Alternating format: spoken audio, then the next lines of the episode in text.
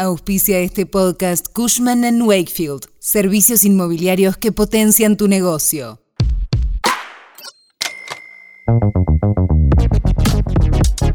El día después de las PASO, el gobierno decidió hacer lo que se resistió durante casi cuatro años, una devaluación abrupta del peso contra el dólar oficial. Se fue a 350 pesos, una suba de un 22% diario en el tipo de cambio, en línea con el atraso que había documentado el Fondo Monetario Internacional hasta diciembre de 2022. Este nuevo tipo de cambio quedará fijo hasta el 30 de octubre tras las elecciones generales. La medida tendrá múltiples efectos. Alcanza la inflación, los precios de los alimentos, los combustibles, las tarifas, los subsidios y el comercio exterior.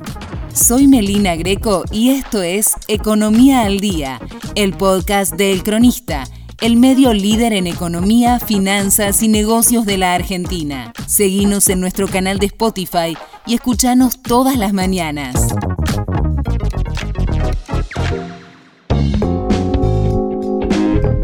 Si bien el poder de negociación del gobierno bajó, abrirán la discusión con las compañías para alcanzar un acuerdo. Pero fuentes oficiales sí aseguran que los costos de las firmas no crecieron un 22% a la par de la suba del dólar.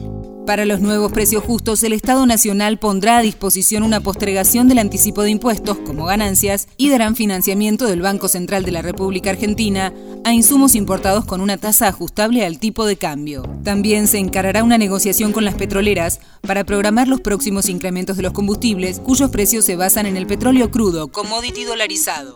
La Secretaría de Energía analizará el impacto de la devaluación en los costos de la electricidad y el gas para mantener la meta de bajar los subsidios.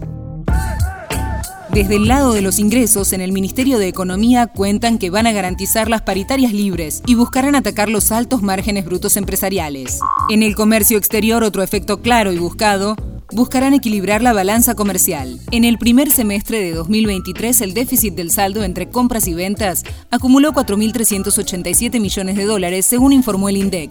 A partir de ahora, las exportaciones tendrán un tipo de cambio de mayor competitividad para compensar el impacto de la sequía. Asimismo, quienes retengan divisas ahora poseen un incentivo oficial a liquidarlas. Esto fue Economía al Día, el podcast de El Cronista. Seguinos en nuestro canal de Spotify y escuchanos todas las mañanas. Y si te gustó el podcast, podés recomendarlo. Coordinación Periodística Candelaria Domínguez. Texto Santiago Espaltro. Producción SBP Consultora. Hasta la próxima.